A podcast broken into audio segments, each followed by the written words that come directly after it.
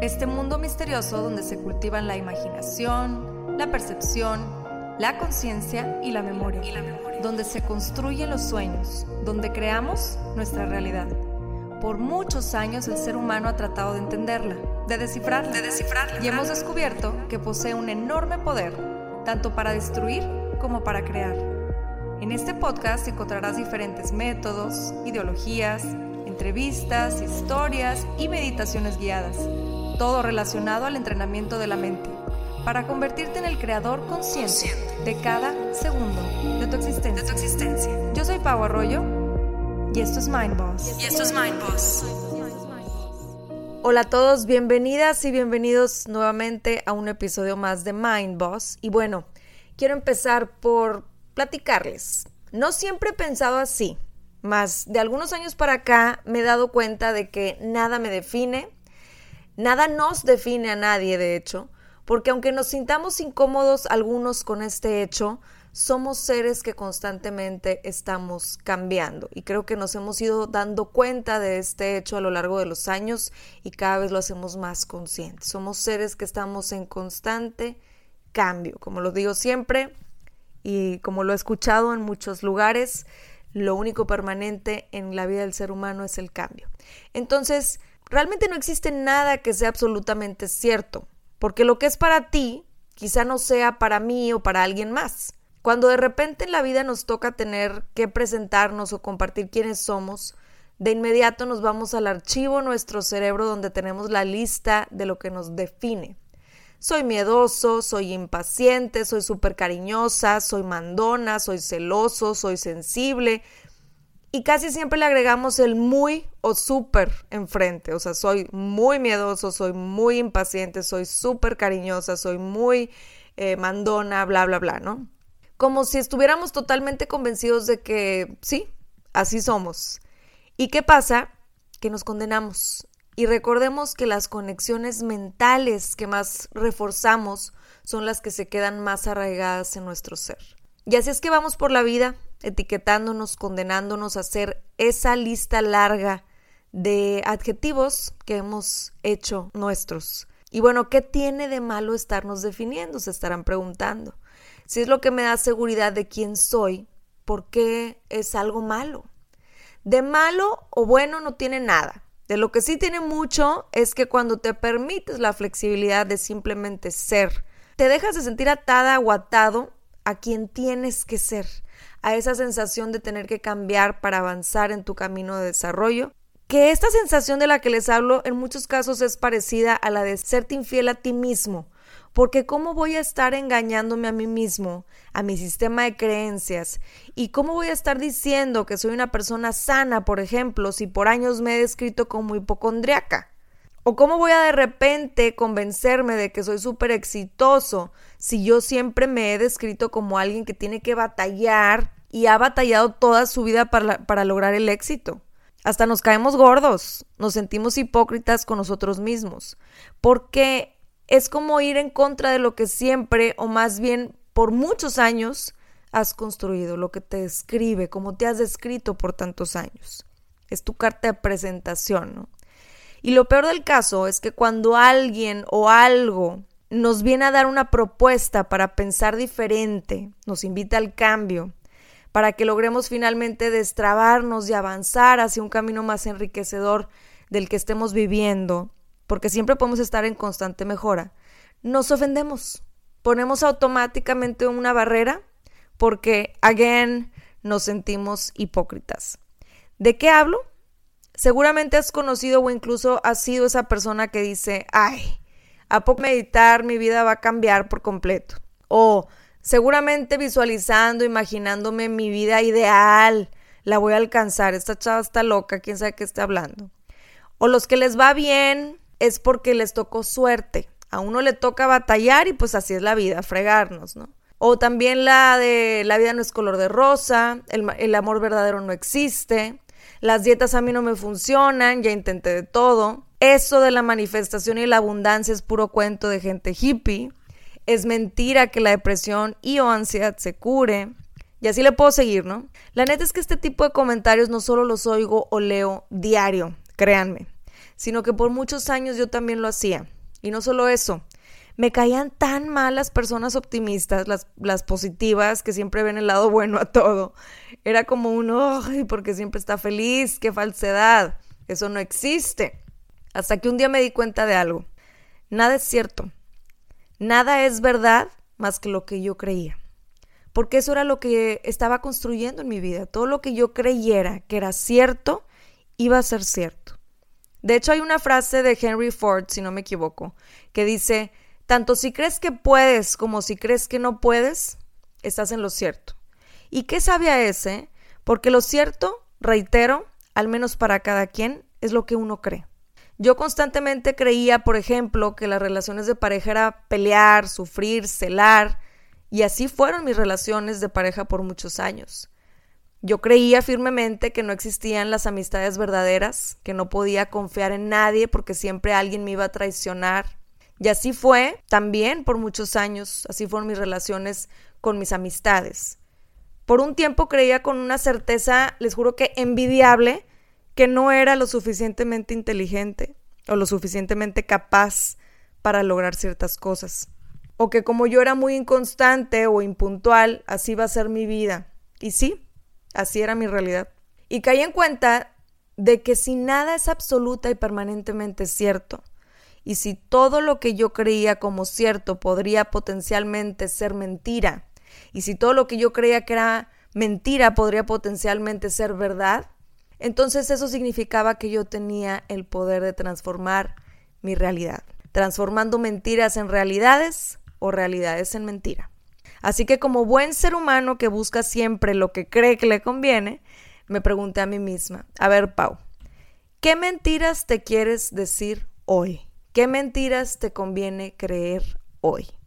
Y ahí empezó una tremenda transformación en mí. Y es que me di cuenta de que me caían mal las personas positivas u optimistas porque yo no podía ser una de ellas. ¿Y qué me conviene más?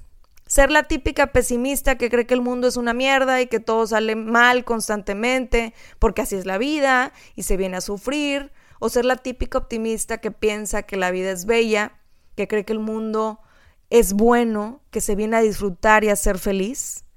En ese momento me convenía más la opción 2. Pero si nos regresamos al principio de este episodio donde te hablaba de que cuando nos dejamos ser flexibles nos va mejor, eh, podríamos decir que decidí con la creencia de que no es bueno ni muy, muy, ni tan, tan, que me iba a dejar simplemente ser. Me iba a dejar ser flexible, optando por contarme las mentiras que más me convenían en determinado momento de mi vida. ¿A qué me refiero con esto exactamente? A que literal hice un hábito en mi vida hacerme las siguientes preguntas. ¿Qué me conviene creer? ¿O qué me hace menos daño creer? Y a ti que me escuchas, te quiero dar ejemplos de esto por si te puedes relacionar con alguno de ellos.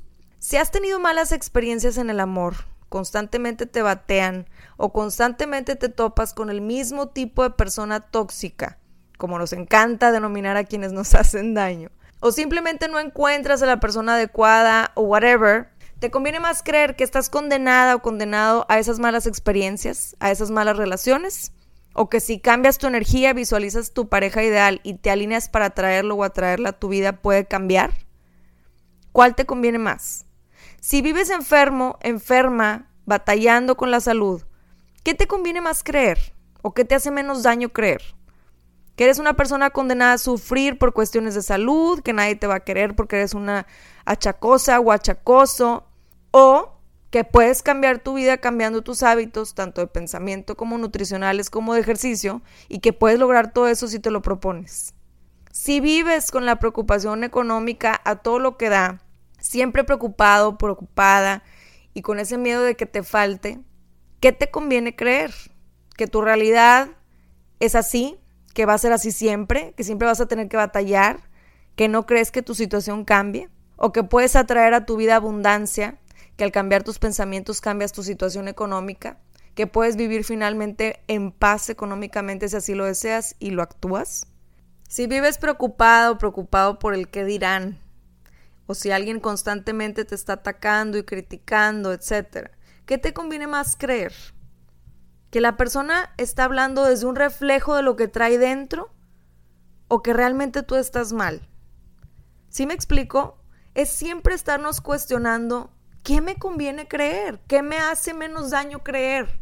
O sea, qué me edifica más, qué me construye más, qué me desarrolla más. Y créanme, sé, he estado ahí, sé que cae gorda la gente excesiva y mágicamente positiva.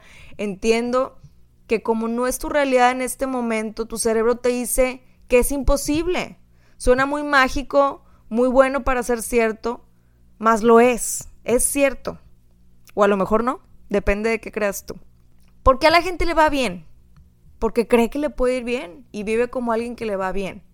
Porque hay personas muy sanas, porque creen y viven como personas sanas, porque hay personas felices con sus parejas, porque creen y viven el ser merecedores de una pareja con quien compartir la felicidad. Porque a unos siempre les va bien y a otros siempre les va mal, porque así creen que es su vida y de acuerdo a esa creencia la viven.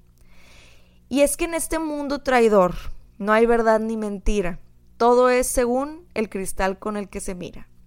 Como diría el poeta Ramón Campoamor, no es frase mía, me gustaría decirles que sí la es, como lo he mencionado en otros episodios, más es de este gran poeta y me hace mucho sentido lo que dice, porque ¿con qué lentes te conviene ver la vida? En nuestra sociedad por alguna razón y generalizando, es más cool, entre comillas, ser hater que optimista. Pareciera que es más aceptable estar hablando de las tragedias del mundo que estar hablando de todo lo bueno. Pareciera que es más aceptable y más común estarse quejando de la situación del país, por ejemplo, que hablar de lo que se ha hecho bien y si no me creen, siéntense un rato en el restaurante de su elección y pónganse en modo metiche un ratito a escuchar las conversaciones de los de al lado. ¿De qué habla la gente en la mayoría de los casos? Que se enfermó no sé quién, que las matazones, que la situación del país cada vez empeora más, que cada vez hay más divorcios, que no sé quién se enojó con no sé quién y lo bloqueó del Instagram, que el cáncer, que la contaminación y que si le puso el cuerno, que si no. Y ojo, sí Claro que hay que ser realistas y que esas situaciones existen y no se trata de bloquear todo lo malo que sucede en el mundo y en la vida de cada persona y vivir como un unicornio feliz con estela de brillitos que bloquea y cancela todo lo malo, para nada. De hecho, todo lo contrario, se trata de aceptarlo. Pero ¿por qué es el enfoque principal? ¿De qué te sirve la queja, la crítica constante al otro? ¿Qué te aporta? ¿Más miedo? ¿Más limitación? más incertidumbre? ¿Por qué creemos con tanta certeza que así tiene que ser la vida siempre y absolutamente en todo momento? Y entiendo, yo lo hago a veces, el chisme es rico de vez en cuando, divierte o entretiene o lo que quieras, pero ¿qué te conviene más? ¿Invertir la energía a lo positivo o a lo negativo? Y aquí viene entonces el cristal con el que se mira. No es que bloqueemos lo malo, la tragedia, la enfermedad, pero dentro de estos facts, de estas realidades o verdades ¿Qué mentira te conviene encontrar? O en otras palabras, dentro de la adversidad, ¿qué cosas positivas encuentras? Sí, como lo hemos escuchado tanto, buscar lo positivo dentro de lo negativo. Porque aunque te den ñañaras, como a mí por mucho tiempo, la neta es que nos conviene más. Como dice Abraham Lincoln, nos podemos quejar porque los rosales tienen espinas o alegrarnos porque los espinos tienen rosas. Muchas personas lo llaman positivismo ilusionista, bloqueo de la realidad, mecanismo de defensa, vendarse los ojos. Yo lo llamo vivir mejor y más tranquilos. A lo mejor se puede interpretar como, bueno, es que ella vive en un mundo de color de rosa, cree que todo es perfecto, vive en una realidad paralela que no es la mía. Y yo diría que no, no siempre. A veces, la neta, sí piso el mundo oscuro a veces sí hay momentos malos, a veces sí hay momentos de tragedia, hay veces momentos preocupantes, pero me conviene estar más del lado rosa e intento estar más del lado rosa. Existe algo que se llama inteligencia apreciativa. Y la inteligencia apreciativa es la habilidad para identificar la oportunidad en medio de la adversidad. Y lo menciono porque creo que vale la pena tomar conciencia de este concepto si después de todo este rollo que me acabo de aventar te convencí de que puedes cambiar tu realidad si cambias tu percepción de la misma. La inteligencia apreciativa surge en el 2006, o sea, reciente, a raíz de la publicación de un trabajo titulado Appreciative Intelligence del profesor Toyo Otojo Tachenkeri de la Universidad de Arlington en Estados Unidos. Y el enfoque, como tal, se orienta sobre todo el mundo del trabajo, a alzarse como una herramienta más con la que se favorece la innovación y una actitud más resiliente con la cual podemos alcanzar el éxito o simplemente la realización profesional. Más yo creo que también aplica al entrenamiento mental hacia logros en la vida en general, logros emocionales, etc. Como les decía hace ratito, todo lo que damos por seguro puede cambiar de un momento a otro. Lo que creemos que es verdad puede convertirse en mentira y viceversa. Y como bien sabemos, no siempre estamos preparados para ello. Entonces, el primer paso para afrontar cualquier desafío no es buscar estrategias al azar, ni huir de lo que creemos que, nos, que no podemos controlar. De hecho, el primer escalón para afrontar los problemas y sacar incluso partido de ellos es atender nuestra actitud, es tomar conciencia de la actitud con la que enfrentamos cada situación que se nos presenta. Porque finalmente la actitud o la manera en cómo decidimos actuar y responder e incluso percibir las cosas y situaciones es lo que define cómo vivimos la vida. Existen tres componentes que edifican la inteligencia apreciativa y son los siguientes. Primero que nada es focalizarse en el presente.